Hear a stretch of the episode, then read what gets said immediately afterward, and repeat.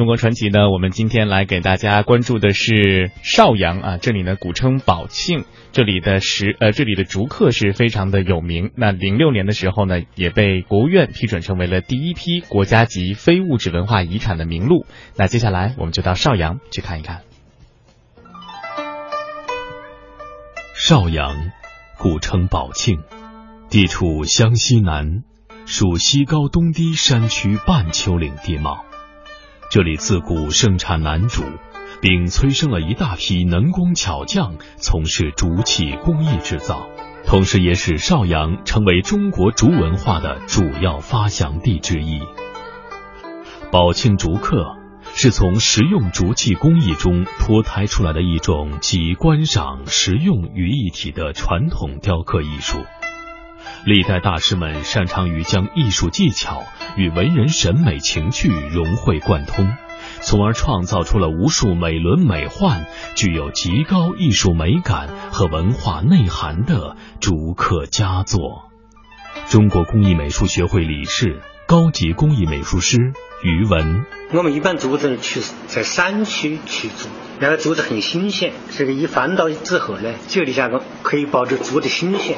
新鲜竹子呢，要把那个竹青全部劈掉，中间呢把它翻过来，翻过来之后呢，就再贴着膜啊，做成工艺品。中国的竹刻艺术历史悠久，源远流长。从古代文物记载和考古发掘出土的文物可证，远古时期先民就已用竹子来记事。早在一千多年前，《诗经》当中就有“瞻彼其奥”。绿竹一蚁之句，苏东坡有云：“宁可食无肉，不可居无竹。”尤其在文人兴起的宋朝，竹子在人们心中的地位更为重要。从现存的资料记载以及实物来看，最早的宝庆竹刻是潘一龙的竹雕笔筒。潘一龙工诗善画，尤精于竹刻。所刻山水花鸟人物无不刻意，而体现的功力却是陷于规矩之中，形神于规矩之外。这一时期的作品主要流行圆雕和透雕的雕刻技法。到了清代康熙年间，宝庆竹刻艺人王尚志发明了翻黄工艺和翻黄竹刻。器形大师杨义楼。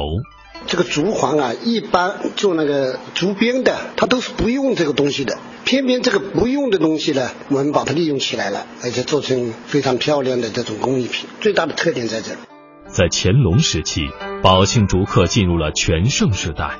从现藏于北京故宫博物院的“竹皇天地同春寿字盒”、芭蕉山石贴黄河等实物来看，技术水平已是相当高超。根据史料记载，竹刻艺术发展到明朝中叶时，已形成了以嘉定、金陵、宝庆为中心的竹刻派别。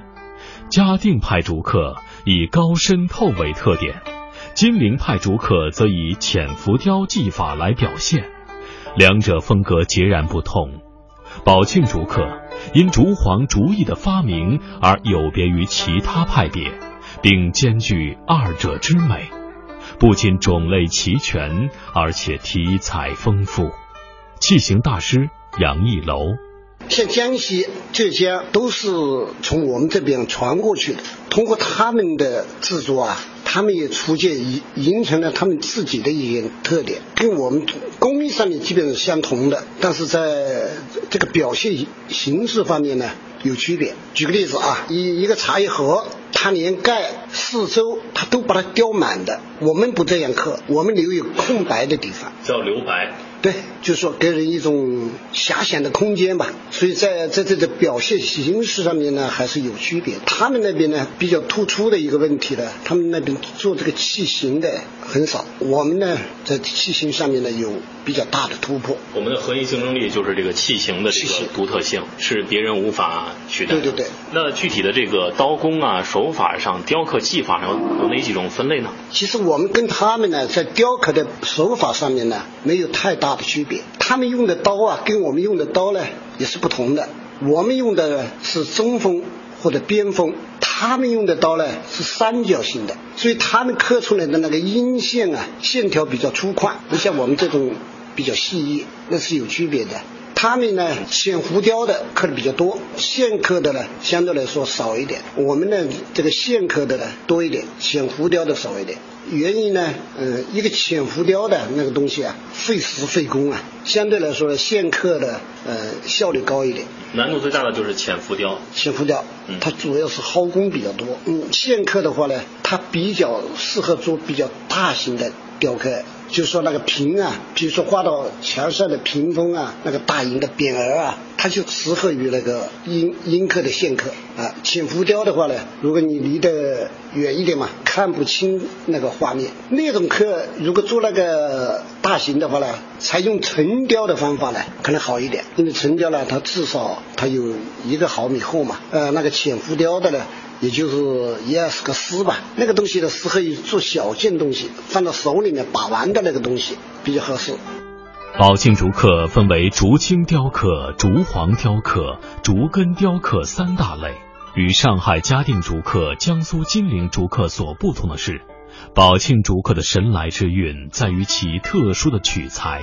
就是取用圆竹内胎一层两到三毫米厚的竹簧，又称竹簧雕刻。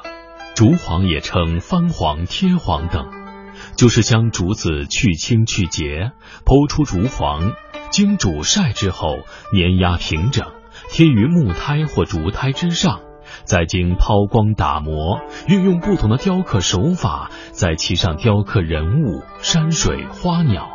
其色泽犹如象牙，格调高雅。竹簧雕刻工艺一经问世，即成为达官贵人和文人雅士竞相收藏的艺术珍品，并定为清朝皇宫的贡品和外交礼品。